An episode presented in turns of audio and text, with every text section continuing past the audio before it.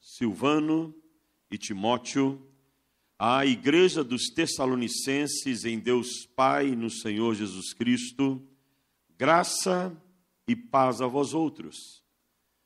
Damos sempre graças a Deus por todos vós, mencionando-vos em nossas orações e sem cessar, recordando-nos diante do nosso Deus e Pai da operosidade da vossa fé, da abnegação do vosso amor e da firmeza da vossa esperança em nosso Senhor Jesus Cristo, reconhecendo, irmãos, amados de Deus, a vossa eleição.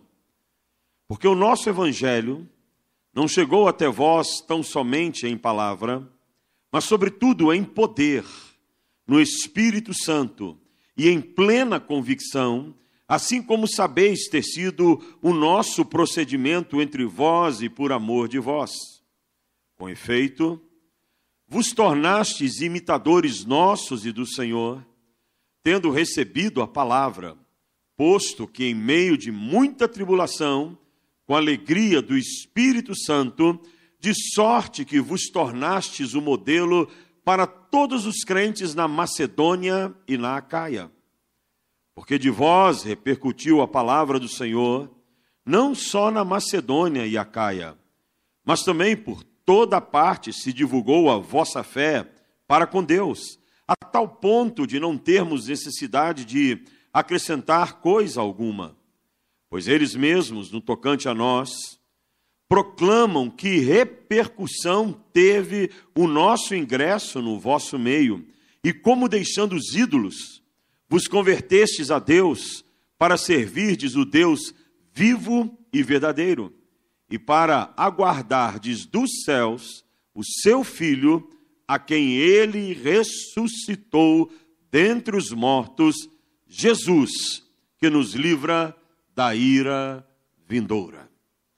Meus amados, hoje de manhã na nossa escola dominical, e eu quero fazer um convite todo especial a você, para que esteja participando da, das classes de escola dominical, porque uma coisa é você ouvir um sermão, Outra coisa é você participar de uma aula de escola dominical, onde você pode tirar as suas dúvidas, pode fazer os seus questionamentos e assim ter uma, uma construção melhor a respeito das verdades da palavra de Deus na sua vida. Então, hoje pela manhã, nós tivemos a nossa aula de escola dominical, estudando sobre o livro de 1 Tessalonicenses. Um livro tremendo do apóstolo Paulo. Provavelmente a primeira carta que Paulo escreve ah, para, para as igrejas daqueles dias e que aparece aqui nas Sagradas Escrituras, bem no meio do Novo Testamento. Paulo escreve essa carta por volta do ano 55, 51 depois de Cristo. Ele estava em Corinto. Timóteo havia ido até Paulo, e Timóteo, você vai se lembrar, é o filho na fé do apóstolo Paulo, que conheceu a Paulo quando Paulo sofreu aquele apedrejamento em Listra e depois foi recolhido para a casa de Eunice e Lloyd. Lá estava um adolescente, um jovem chamado Timóteo, e Timóteo ficou impactado com o testemunho e com a palavra do apóstolo Paulo. E passa a seguir Paulo. Não seguir como nós fazemos hoje, que é muito fácil você seguir alguém, você entra lá na internet, vai no Instagram, clicou algo ou deu, entrou numa, num lugar e você está seguindo alguém. Não, era seguir literal era estar presente, lado a lado. Ele passa a ser discípulo do apóstolo Paulo e começa a aprender as verdades de Deus com Paulo e se torna um pastor muito jovem, ainda jovem, ele começa a pastorear. Mas Timóteo era íntimo de Paulo e Paulo havia mandado até Tessalônica. Timóteo volta, trazendo excelentes notícias a respeito da igreja em Tessalônica falando do que estava acontecendo, e Paulo então resolve escrever esta carta.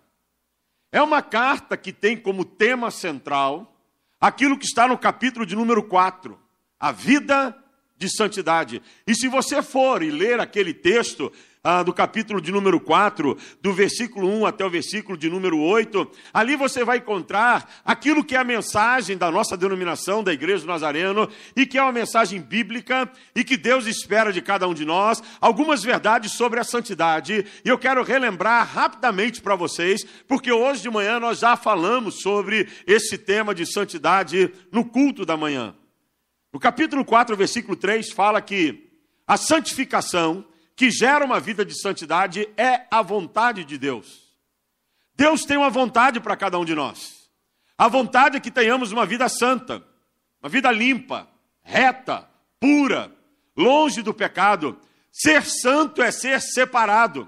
Você tem uma experiência com o Espírito Santo, é separado do mundo e passa a viver uma vida somente voltada para Cristo e com Cristo Jesus. Depois, Paulo ainda fala no versículo de número 3 do capítulo 4 que a santificação, para podermos alcançar, nós temos que abrir mão dos nossos desejos carnais, a qual ele chama de prostituição.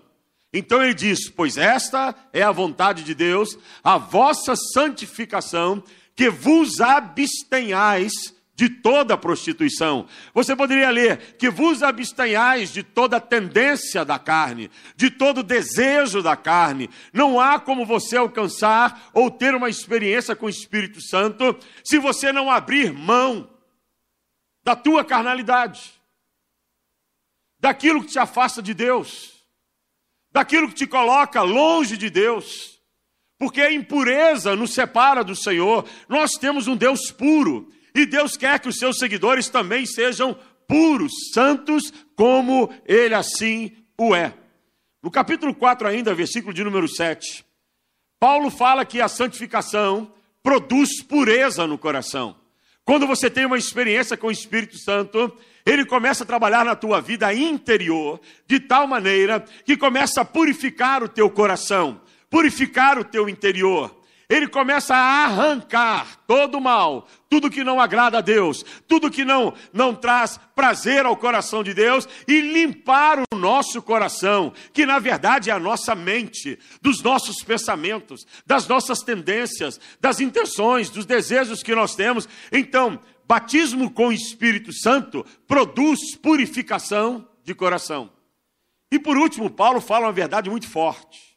No capítulo 4, versículo 8, Paulo diz assim: quem rejeita a experiência com o Espírito Santo ou a santificação, não está rejeitando a religião, não está rejeitando homens, não está rejeitando um pregador como eu que gosta de pregar sobre o batismo com o Espírito Santo. Quem rejeita isto, esta experiência, está rejeitando Deus. Ora, se você rejeita Deus nesta vida, Deus te rejeitará quando você chegar diante dele no trono.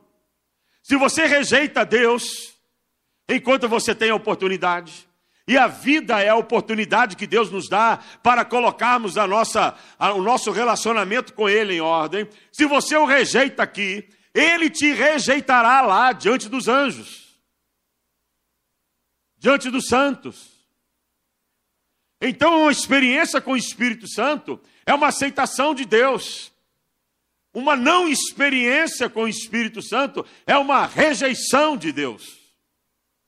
E Paulo então vem trabalhando nesse direcionamento para com a igreja tentando despertar a igreja nessa condição de que vocês têm que buscar o Espírito Santo, vocês têm que ter uma experiência com o Espírito Santo. É necessário que vocês se rendam ao Espírito Santo e vivam uma vida na plenitude espiritual que Deus tem e quer ver em cada um de nós. Mas nesse capítulo de número 1 que nós lemos nessa noite, Paulo vai nos apresentar as características de um genuíno cristão, de um verdadeiro cristão. E eu gosto dessa expressão, um crente genuíno. Não é um crente fake. Porque nós estamos vivendo uma era onde muita gente vive uma vida fake. Você vê o cabra lá, desculpa a expressão usada, ele tem um big de um carrão, mas não tem casa própria. E está devendo para Deus e o mundo. Isso é ou não é uma vida fake? De aparência, para mostrar que está bem com, com a sociedade e não está bem coisa nenhuma. E na vida espiritual acontece isso também. Há muitos que vivem um relacionamento ou uma espiritualidade fake. Dentro da igreja é um crente poderosíssimo, mas chega no mundo lá fora, ele não resiste às tentações. Ele não resiste àquilo que Satanás coloca no seu caminho. Ele não resiste ao que está sendo apresentado a ele. E ele cede às tentações e às tendências da carne e acaba vivendo uma vida que desagrada a Deus. Então, no mundo, ele vive de um jeito e dentro da igreja, ele vive de outra maneira. Na minha era de jovem, nós chamávamos, chamávamos isso de crente camaleão. Que ele se torna a cor do lugar. Essa é a maneira como o camaleão age. Se ele está no verde, se torna verde. Se vai para o marrom, se torna marrom. Então ele se disfarça. E tem muito crente camaleônico por aí. Tem muito crente 007. Ele é tão secreto, tão secreto, que nem ele mesmo sabe que ele é crente. E tão secreto que ele é. Vive uma vida que é totalmente contraditória em relação à palavra do nosso Senhor e Deus. Então, Paulo vem, escreve para a igreja de Tessalônica e começa a apresentar aquilo que era a realidade na vida dos crentes da igreja de Tessalônica, aquilo que os crentes da igreja de Tessalônica viviam e que nós devemos viver hoje, quase dois mil anos depois, ou mais de dois mil anos depois, nós devemos viver esta verdade que Paulo está colocando aqui. Então, quais são as características de um crente genuíno? Vamos lá. Versículo de número 3 do capítulo de número 1. Paulo começa dizendo assim: Recordando-vos diante do nosso Deus e Pai da operosidade da vossa fé. Olha que coisa interessante. Paulo está dizendo: vocês não apenas creem, vocês não apenas têm fé em Deus, mas a fé de vocês é operante, é uma fé que produz resultados, é uma fé que produz frutos. É uma fé que está abençoando e fazendo a diferença. Então eu, eu agradeço a Deus pela fé operosa que vocês têm, a operosidade da vossa fé, esta fé que fortalece a vossa vida espiritual, porque sem fé, diz a Bíblia, é impossível você agradar a Deus. Ninguém alcança as coisas espirituais e celestiais sem fé. A fé é a capacidade de você crer naquilo que você não vê e esperar que algo que ainda não aconteceu irá acontecer. Eu não vejo Deus, mas eu creio em Deus. Eu ainda não vi a volta do Espírito de Jesus Cristo, mas pelo Espírito Santo que fortalece a minha fé, eu estou aguardando a volta de Jesus Cristo, que virá por entre as nuvens para buscar a sua igreja. Então é uma questão de fé. Fé não é para qualquer um. Fé é para aqueles que são fortes, para crer no que não vem, para aceitar que Jesus Cristo morreu por nós naquele madeiro, que ele pagou o preço pelos nossos pecados e não apenas aceitar, mas sair pregando esta verdade, dizendo: olha, você sabia que Jesus morreu por você no madeiro, você sabia que existe uma nova oportunidade para a tua vida, que existe um perdão para os teus pecados, que você pode ter uma vida diferente daquela que você leva hoje. Você sabia? Então, se você tem fé em Cristo, essa fé tem que ser operante, e a, a fé operante é aquela que cumpre o ID, ID pregar o evangelho a toda criatura, é aquela que produz frutos. Não é simplesmente você vir a um culto, ouvir a palavra e acreditar na palavra. Não, é mais do que isso. É você ouvir a palavra, acreditar na palavra, tomar posse da palavra e levar esta palavra para outros, para que outros também alcancem a Jesus Cristo e alcancem a salvação. E era o que a igreja de Tessalônica fazia. Eles tinham fé em Jesus Cristo, então eles pregavam e falavam da verdade de Jesus, apresentavam Jesus, vidas se convertiam, vinham para a igreja e pessoas ficavam impactadas com a fé dessa igreja, como Paulo estava impactado. Mas aí Paulo fala uma segunda característica. Ainda no versículo de número 3. do vosso ou da abnegação do vosso amor. Uma igreja com amor abnegado. Eu não sei se você sabe qual é o sentido da palavra abnegado, mas quando você vai a qualquer bom dicionário ali, você vai encontrar que abnegação é renunciar à sua vontade, é renunciar aos seus desejos, é renunciar a si mesmo em prol do outro ou em prol da obra do Senhor. Então, quando você se entrega para abençoar alguém, isso é amor abnegado. Sabe aquele amor de mãe para com filho? E de pai para com filho também, e hoje é o dia dos pais, e espero que você tenha dado um bom beijo no seu pai, um bom abraço, se você ainda o tem, e se está próximo a ter se reunido com ele, se está longe, mandado um abraço para ele numa ligação e tal, mas amor de pai, de mãe para com filho é amor abnegado, ou deveria ser. Aquele amor de entrega. E deixa eu dizer algo para vocês que ainda são jovens. Não acho que teu pai é careta. Não ache que aquilo que teu pai e tua mãe faz é contra você, porque amanhã você vai ser mãe, amanhã você vai ser pai e você vai ter filhos. Aí você vai entender que aquilo que teu pai e tua mãe faziam era o importante e o necessário para a tua vida e para a tua educação, porque eles te amam. E eles te amam abnegadamente, eles são capazes de deixar de comer para te dar alimento, são capazes de deixar de, de, se vestir para te dar vestimenta, são capazes de deixar de comprar algo que eles têm prazer para realizar o teu sonho, são capazes de fazer coisas que você jamais poderia imaginar, porque te amam e se entregam a você. Então, Paulo está falando de uma igreja que era extremamente amorosa e um amor de entrega. Eu fico maravilhado com a nossa igreja, meus amados. Nossa igreja é uma igreja amorosa. Todos os apelos que nós temos feito para acudirmos vidas, a igreja tem se entregado a isso.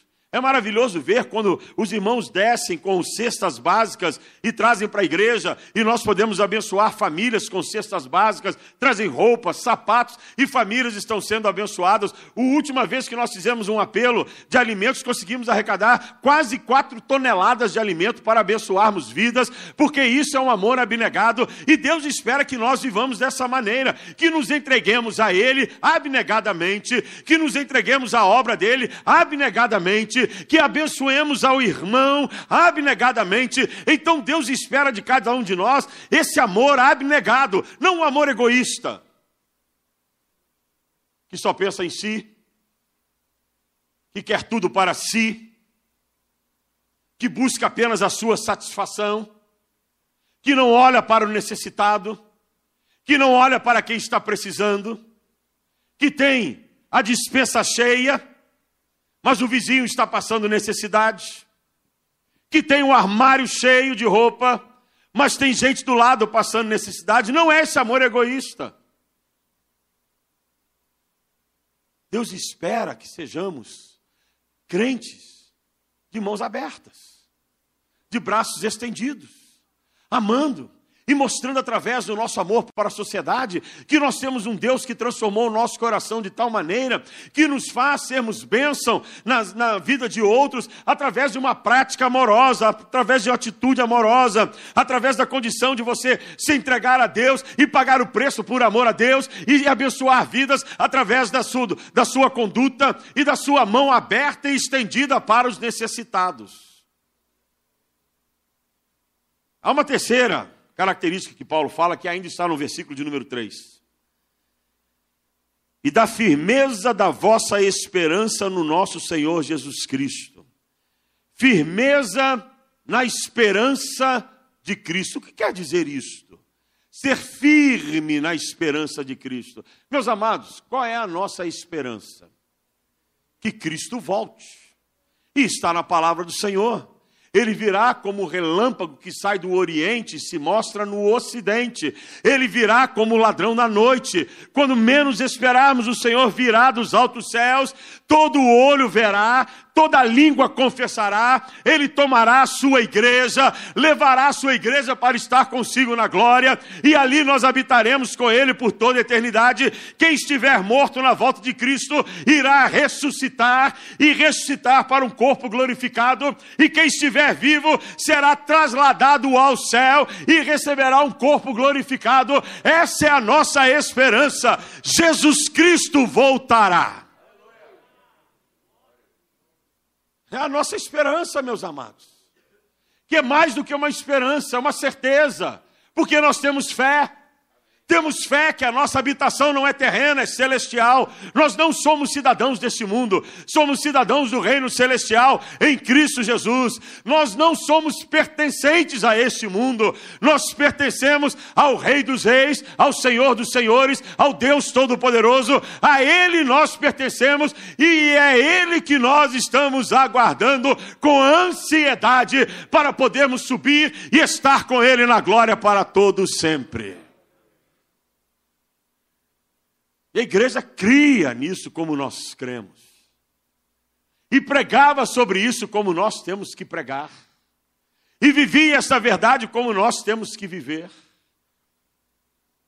Então Paulo começa a dizer: que coisa maravilhosa. Vocês estão firmes na esperança, na esperança de que Cristo irá voltar. Aí no versículo de número 6 você tem uma outra característica fantástica dessa igreja de Tessalônica. No versículo de número 6 diz que eles se tornaram imitadores de Cristo. Imitadores. Eles não eram só crentes, eles eram pequenos cristos. Porque quem imita a Cristo é imitador de Cristo. É um pequeno Cristo, aliás. Eu me lembro, quando pequeno, eu gostava de imitar o meu pai. Colocava gravata.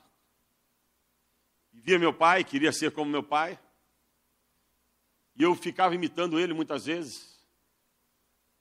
Porque eu tenho uma formatação dele em mim. É gostoso quando o pai olha para o filho e alguém diz: Olha o filho em miniatura, olha o pai em miniatura. Olha o pai em miniatura.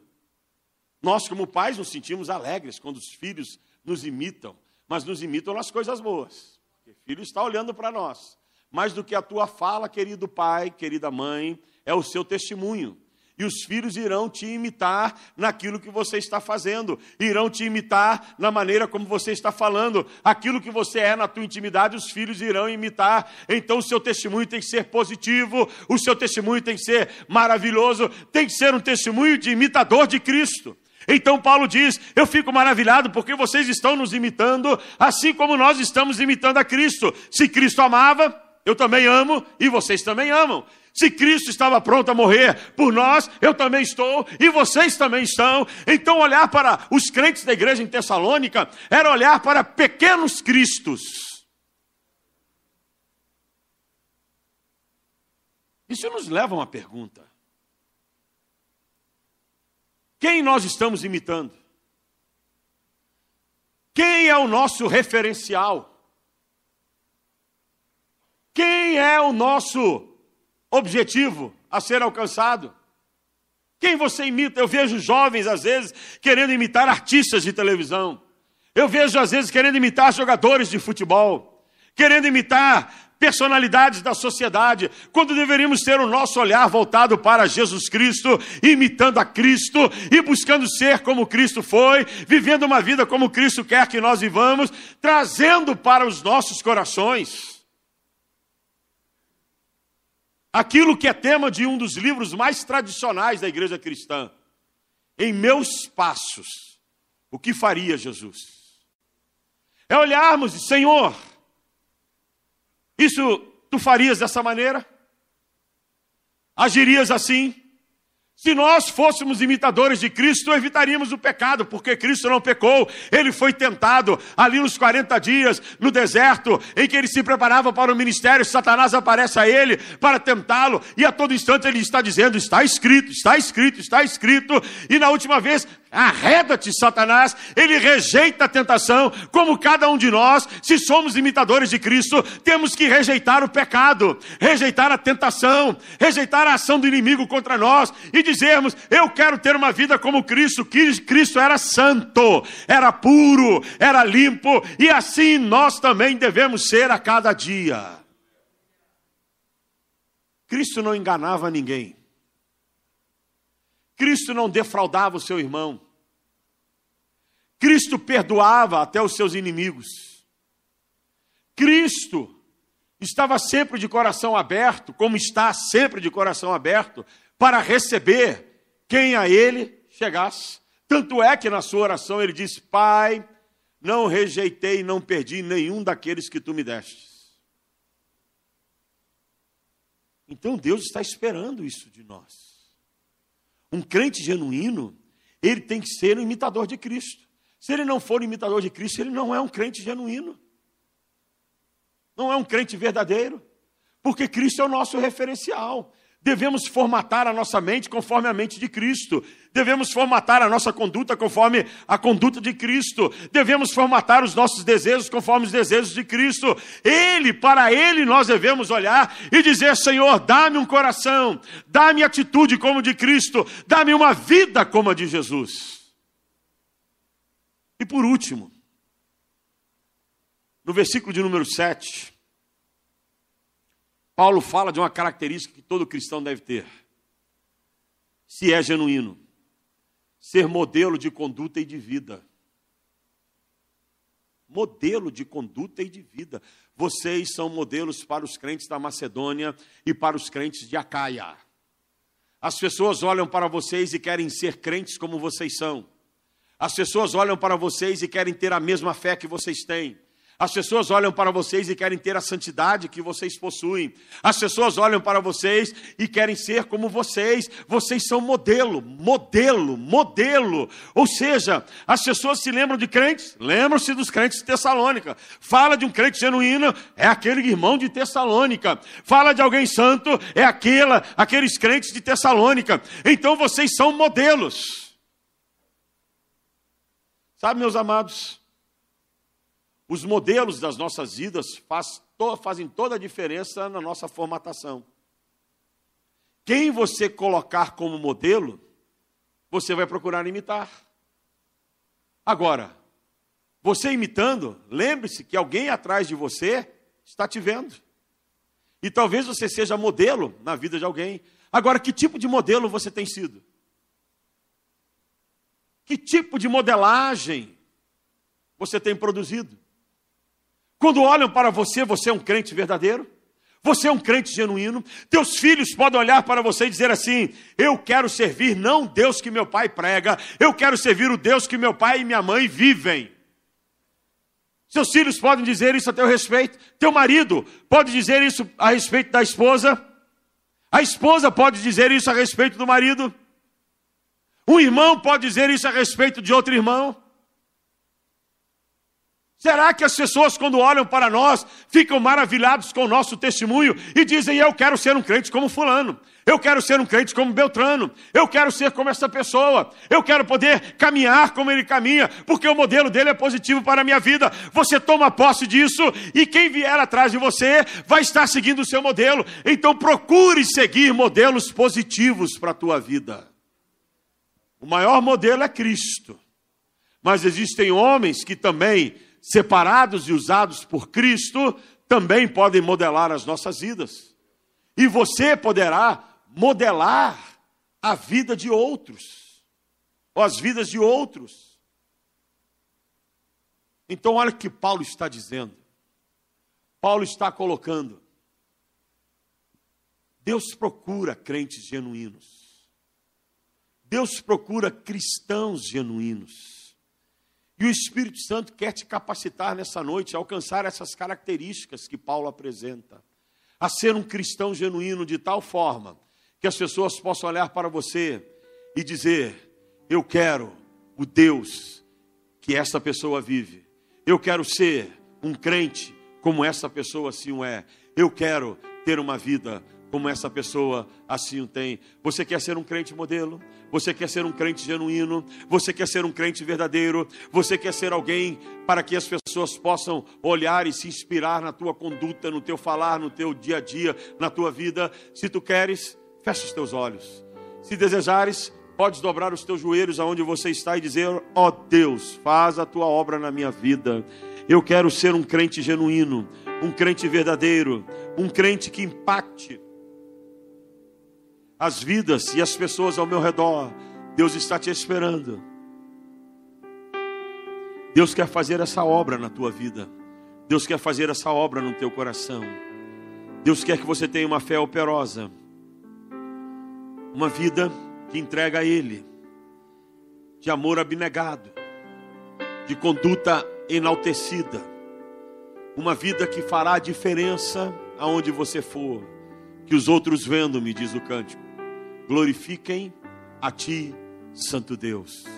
Então nessa noite coloca a tua vida nas mãos do Senhor e diga: Deus, eu quero ser um crente genuíno, eu quero ser um crente verdadeiro, eu quero ser alguém inspirador que possa abençoar vidas e abençoar corações. O Espírito Santo virá sobre você, te tocará, te encherá, te transformará e fará de ti um vaso de honra e de bênção nas mãos do Senhor a cada dia. Pai, eis-nos aqui na tua presença, Senhor.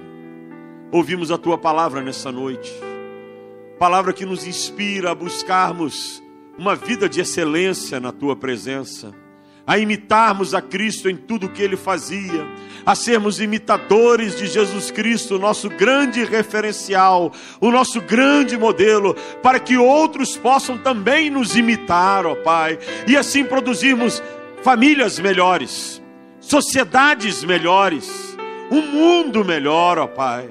Oh Deus, toma cada oração que se levanta aqui nesse santuário ou aonde estiverem nos ouvindo Faz a tua obra, Pai. Arranca o que tem que ser arrancado, transforma o que tem que ser transformado, trata o que tem que ser tratado e faz os teus filhos e filhas cristãos genuínos e exemplares, ó Senhor. Oh, Pai, perdoa-nos se muitas vezes nós caímos no amor egoísta Perdoa-nos se muitas vezes caímos no comodismo da fé, achando que ser crente é simplesmente ouvir a palavra e pertencer a uma religião, quando na verdade a nossa fé deve ser operante, Senhor, produzindo frutos, levando outros a Jesus Cristo, fazendo a diferença, impactando corações e transformando vidas pelo teu poder, ó Pai. Oh Senhor, toma cada um dos teus filhos e filhas nessa hora Faz a tua obra de maneira tremenda e poderosa.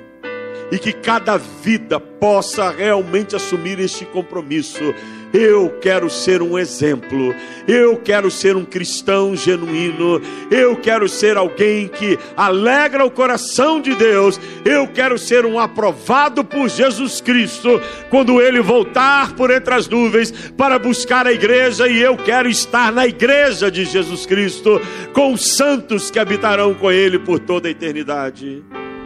Te bendizemos, ó Pai, nos rendemos a Ti e pedimos que a tua obra seja feita em nós, a cada dia, a cada momento, para que sejamos testemunhas vivas do teu Evangelho, cartas escritas pelo sangue de Jesus, para que os homens, ao lerem essas cartas, possam aceitar a Jesus e ter a vida transformada. É o que nós te pedimos, em nome de Jesus Cristo. Amém.